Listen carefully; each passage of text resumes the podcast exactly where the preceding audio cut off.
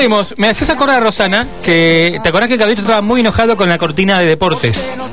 Hoy va a volver esa cortina si él no se comprometió a traer otra.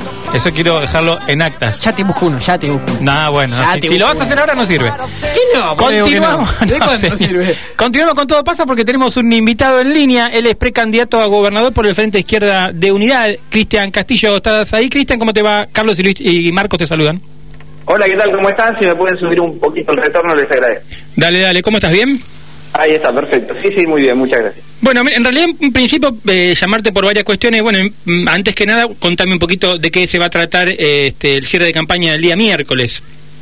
Mira, vamos a hacer un cierre de campaña, bueno, na- nacional en la ciudad de Buenos Aires, de provincia y capital conjunta, donde vamos a hacer un acto en el Congreso con un mapping ahí que estamos tratando de instalar con toda la militancia que, que está haciendo de todo en esta campaña, donde nos enfrentamos a, a un aparato de Estado que quiere tratar de transformar esto en un balotaje anticipado y Mm. también a un acuerdo en, en algo que no hay grieta entre Juntos por el Cambio y el Frente de Todos de, de- de esto mismo, de que solo haya dos opciones, de convencerte que votes con el mal menor, con la nariz tapada y, y bueno, y, y querer eh, tratar de que se vea lo menos que hay otras propuestas como la nuestra, de una izquierda que, que viene consolidándose políticamente y que está desplegando una enorme campaña militante en las calles, en las redes sociales, en los lugares de trabajo, en los barrios. Creo que la, militancia se va a encontrar en el final de esta campaña y bueno, y después del cierre vamos a seguir un día más dándole eh, los candidatos recorriendo todos los lugares. Estoy haciendo una recorrida muy grande por toda la provincia, eh, que bueno, en lo que corresponde, Nicolás de Caño está por todo el país, Romina del Pla lo mismo, así que creo que estamos haciendo esta campaña en, eh, y que vamos a tener un, buen resultado el, el domingo. Bien, y te pregunto, decías, bueno, est- están queriendo polarizar y, y, bueno, y aparentemente este, no habría grandes diferencias. Te pregunto si en todo caso eh, la, el, tercer, eh, la tercera vía sería ir hacia el socialismo que propone la izquierda. En todo caso, si es posible una provincia, uno ve Rosa- eh, Rosario, Santa Fe, eh, con un intento que, bueno, ha perdido elecciones ahora, leía por ahí, ¿no?, algunas consecuencias. Dice, bueno, en realidad el socialismo de aquella provincia eh, dejó el, el tema de la inseguridad como algo sin resolver y eso terminó afectando su, su gobierno. Te quería preguntar si es posible una provincia este, bonaerense en camino hacia, hacia el socialismo. Bueno, lo que pasa es que los que gobernaban Santa Fe terminan con la baña y Uruguay, ¿no? Bien Mm. lejos de cualquier idea socialista real. Mm. Y la provincia, mira, la provincia lo que tiene que está muy mal, ¿no? No estoy de- descubriendo la pólvora diciendo esto. Tenemos un desempleo muy, muy alto. Mira, cada localidad que uno va, fábricas cerradas, comercio cerrado, eh, la gente que llegar a fin de mes es una quimera, tarifazos, o sea, llegar a tu casa a ver la boleta de la luz a- ahí abajo que te está esperando y, Sí. y te agarras la cabeza, no la querés abrir, le decís, "Te, abrí la voz a, tu pareja o a quien sea y no, no, no, no querés porque sabés que te, te sacude. Y bueno, es una situación muy muy compleja, ¿no? ¿no? No hay posibilidad de acceder a la vivienda propia, una parte enorme de la población, un millón y medio de familias vive en emergencia habitacional, las escuelas sin gas en la ola invernal, con los pibes teniendo que poner la frazada, eh, los cupos que están a la mitad de lo que es la demanda en el servicio alimentario escolar de la provincia. Una situación muy, muy difícil, ¿no? Claro, eh, eh, en el diagnóstico estamos más o menos eh, eh, de Ah. acuerdo. La pregunta es, No, pero se va, ¿cómo...? se va a profundizar el problema. Esto es lo que hay que tener en cuenta. No es que estamos todavía, tocamos fondo. Claro. Acá si seguimos de las narices del FMI, el fondo todavía tienen para rascar. ¿eh? El segundo del FMI dijo que acá las jubilaciones son muy generosas. Seguramente Claro. porque él no vive con las jubilaciones que, que acá tenemos, donde dos mínimas no llegan a cubrir la, la línea de pobreza. Vienen por tus derechos laborales, ya lo dicen abiertamente. Mm. Reforma laboral significa sacarte la jubilación, sacarte, perdón, la obra social, sacarte que cobres indemnización, sacarte aguinaldo, vacaciones.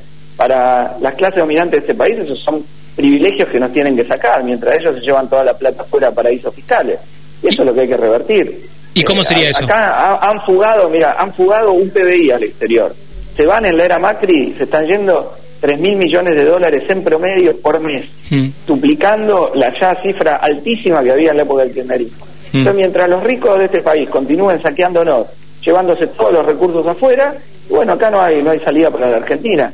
Y el Frente Izquierdo llama a invertir esto, hay que poner en primer plano cómo recomponer el poder de compra de salario y jubilaciones, mm. que las empresas privatizadas de servicio vuelvan a ser empresas públicas, gestionadas por sus laburantes, con participación de los usuarios en el directorio para ver que no se robe un peso, que sea todo transparente, mm. llamando a los técnicos de las universidades, presentando el plan a la población de lo que se va a hacer, para que tener un servicio lo más barato y eficaz posible y que llegue a todo el mundo. Tenemos el 38% de los habitantes de la provincia no tienen acceso a gas natural. ¿Cómo mm. puede ser? Muchos eh, de ellos a 10 minutos de la General Paz. Las cinco empresas que tienen los servicios públicos en la provincia de Buenos Aires son, creo que de los amigos, ahí un grupito muy pequeño. El señor, el señor Pagano, el amigo del presidente. Claro, ¿y cómo? ¿Y qué se propia? Así no puede seguir, insisto, es un curro. Sí, ¿y qué? ¿Expropiamos? ¿Vas a un juicio y lo perdés? La, transformamos en empresas públicas, porque rescisión de contrato por las irregularidades que cometieron. Te, te doy un solo dato, a ver, eh, ¿Cuánto recibieron ellos de subsidio en la época del kirchnerismo? Cualquier cantidad, ¿no? Sí. Llegaba, los subsidios de energía llegaba a como a 12 mil millones de dólares anuales, suponete una parte de eso importante fue para ellos. Sí. ¿Dónde dieron cuenta de lo que hicieron con esos subsidios? Que iban tarifa baja, vos con el subsidio le completabas la tarifa para la inversión. No invirtieron un peso, se lo fugaron todo. Mm. Bueno, que den cuenta, vamos a ver si cumplieron ellos. Eh, están violando los propios pliegos licitatorios cuando un solo tipo tiene, como vos decías, las cuatro empresas distribuidoras de energía de la provincia. Mm. Bueno, esto no puede ser. Eh, insisto, acá nos están currando, no, no, no, no, no va más. Mientras esto siga así, la decadencia va a continuar. De cada dos pesos que tenía un asalariado en el bolsillo, en 1974 tiene uno. Mm. Uno. sacaron la mitad de lo que tenías en el bolsillo. ¿Dónde está? Vayamos a buscarlo a los paraísos fiscales, donde incluso el ministro de Finanzas de la Argentina, Dujovne, tiene gran parte de su patrimonio ahí. ¿Cómo puede ser? Pero es escandaloso. En cualquier otro país serio, como llaman ellos, pero se, se, incendia, se incendiaría políticamente un ministro que tiene toda la plata en el exterior.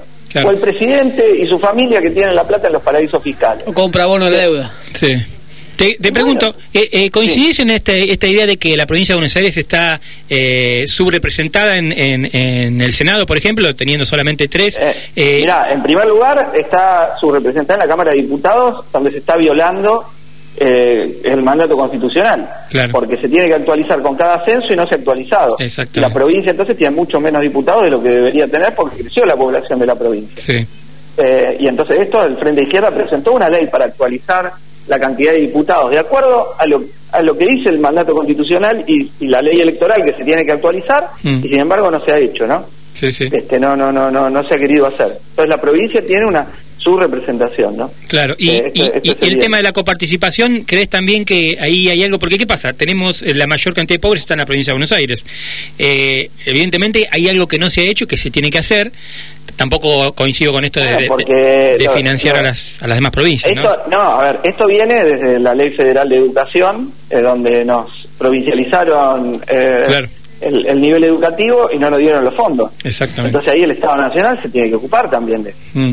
No puede ser que mire para otro lado. Acá la educación es un problema integral. Nosotros en realidad estamos porque haya un sistema educativo nacional. Mm. Terminar con esta fragmentación que tiene que, tenemos 24 sistemas educativos, ¿no?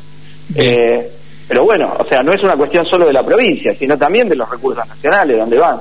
Porque lo que hace la provincia depende mucho de la política nacional. Sí. Vos tenés que, ni bien caen los salarios, la provincia es salario intensiva, mm. o por lo menos gran parte de la provincia, ¿no? Ahí pega mucho. Cuando vos no tenés política de obra pública, en la provincia se siente enseguida. Vos tenés un millón y medio de familias donde la ausencia de toda política de vivienda popular, bueno, las hace vivir en las condiciones más precarias. Mm. Al lado de un arroyo donde llueve, se te inunda la casa, perdiste lo poco que tenés. Y eso se ha naturalizado. Y del otro lado tenés la proliferación de los country barrios privados que ya ocupan dos ciudades de Buenos Aires, ¿no? Pero vive diez veces menos personas que en la ciudad de Buenos Aires fíjate ese, ese contraste, ¿no? La, apropiación desigual del suelo. Y bueno, eso los distintos gobiernos que han pasado son responsables de la caída de la inversión en educación. 2003 invertía el 31% del presupuesto provincial, hoy el 23% y moneda. Salud, el 5 al 2,5. Bueno, esas son las partidas que se han venido reduciendo gradualmente a lo largo de los años pero todos los gobiernos que estuvieron a cargo, bueno, tienen responsabilidad en esto que ha pasado. ¿Y te, y te imaginas, la, última pregunta, ¿te imaginas siendo gobernador de Macri presidente o Alberto Fernández presidente? Mira, yo lo que me imagino es, es, que si nosotros llegamos es en medio de una gran movilización popular, ¿no? Porque nosotros sabemos que tenemos que quebrar el interés de los poderosos y esto no se puede hacer y millones en las calles, como digo, hasta Ricky Martin sabe esto, que en Puerto Rico tuvo que salir a las calles con sus connacionales a enfrentar un gobierno corrupto, misógino, homofóbico, etcétera. Mm. Nuestro proyecto está basado en alterar a los privilegios de unos pocos, pero que tienen mucho poder. Bueno, eso se contrarresta cuando vos ganas las calles.